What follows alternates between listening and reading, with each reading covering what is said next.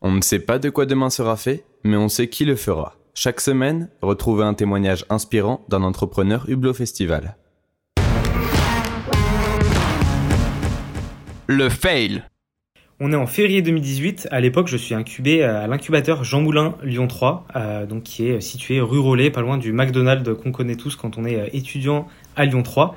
Et euh, pour faire simple, euh, à l'époque, euh, Clevery est une société qui permet aux transporteurs euh, une gestion euh, plus automatisée et plus intelligente de leur parcours.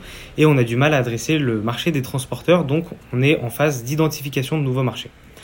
En mars 2018, on identifie un nouveau marché qui est celui des ambulanciers. Donc on va adresser un tas de, gérants de sociétés euh, et on se rend compte avec surprise que euh, une des personnes qui accroche est le président directeur général d'Harmonie Ambulance, qui est une des plus grandes sociétés ambulancières en France à l'époque. Donc rapidement, on arrive à obtenir un premier rendez-vous. Suite à ce rendez-vous, en fait, on rencontre le directeur informatique et le directeur général, et les deux sont d'accord pour qu'on mette en place un test, une expérimentation. L'idée est de chiffrer un gain qu'on pourrait euh, leur permettre d'obtenir. Donc on met en place cette série de tests qui est assez longue et qui dure, euh, pour faire simple, un peu plus d'un an, je veux dire un an et trois mois, euh, avec des tests qui sont tous les deux à trois mois. Et l'idée, à l'issue de cette phase de test, c'est de donner un chiffre exact de combien est-ce qu'on peut leur faire gagner. Donc de mémoire, on leur fait gagner grosso modo 300 000 euros par an. Et donc ils nous valident cette première phase de test, à l'issue de laquelle ils nous proposent de passer à la vitesse supérieure. Sauf qu'une chose qu'on avait peu anticipé, c'est qu'ils travaillent à l'époque avec un éditeur euh, de logiciels, qui est un éditeur spécialisé ambulance.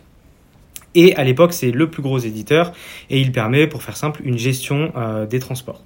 Et il nous propose donc de nous greffer à ce logiciel existant pour faire une version 2 en 1, et non pas deux logiciels distincts.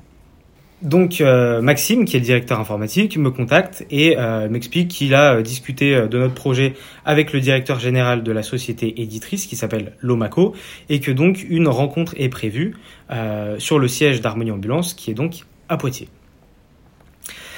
En préparation de cette rencontre, euh, moi, pour faire simple, c'est un peu l'euphorie. Je me dis, voilà, un an et trois mois de travail qui vont euh, concrétiser, ça va être la folie. Euh, on va tous se retrouver à avoir nos propres voitures et arrêter de galérer avec celles de nos parents. On va pouvoir arrêter de d'amener nos petits tupperwares et, et manger au resto tous les midis. Pour faire simple, c'est un peu la folie dans nos têtes. Et donc, je propose à tous les responsables de l'incubateur euh, une réunion pendant laquelle on essaye de euh, d'identifier bah, ce qui va pouvoir faire que le contrat soit en notre faveur, euh, les tarifs, les modalités, etc. On y réfléchit pendant un long moment. L'idée, c'est vraiment de mettre toutes les chances de nos côtés et pour tout vous dire, on est, également euh, dans une logique où on va rencontrer euh, de nouveaux éditeurs. L'idée, c'est vraiment de les mettre en concurrence euh, pour faire pression et pour pouvoir mettre la négo de notre côté. Donc la rencontre est à Poitiers, c'est un mardi à l'époque, un mardi d'août en 2019 et euh, elle a lieu à 10h. Il n'y a pas de, transport qui permette de faire Lyon-Poitiers pour arriver à 10h.